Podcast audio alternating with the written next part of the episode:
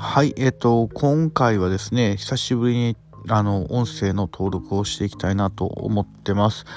あの変化の前の僕らへっていうタイトルで書いてるんですけど、あの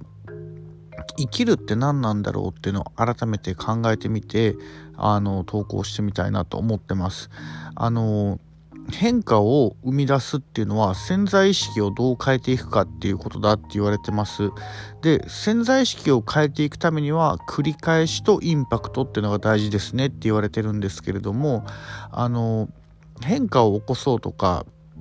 大きく変わろうっていうので言うと変化っていうのはちょっとずつちょっとずつ起こって劇的な変化っていうのはちょっとずつちょっとずつの積み重ねで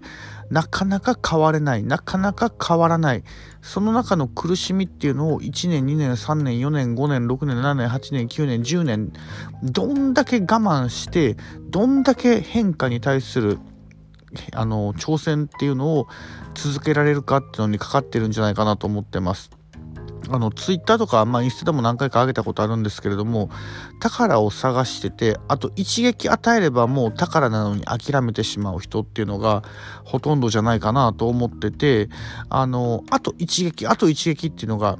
結果が出るっていうのを信じてどんだけあと1回の一撃っていうのを繰り返せるかっていうのが生きるっていう意味じゃないかなと思ってます。生きていくっていうのは結構絶望的なこともあるしどうしようっていう不安もたくさんあるけど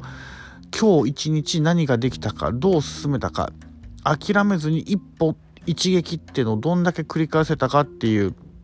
ことに尽きるんじゃないかなと思ってます。だから変化の前に訪れることっていうのは変わらない、変われないっていう葛藤じゃないかなと思ってます。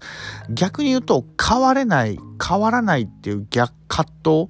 逆境っていうのをどんだけ長期間乗り越えていこうとして挑戦を続けたか、どんだけしんどい中で一撃を繰り返し、繰り返し、あの、行い続けれたかっていうのが変化に至る道なんじゃないかなと思ってます。まあ、苦しい時期、春っていうのでいい気分でいる人そうじゃない人っていうのはたくさんいると思うんですけど何かの参考になればなと思っての投稿でした。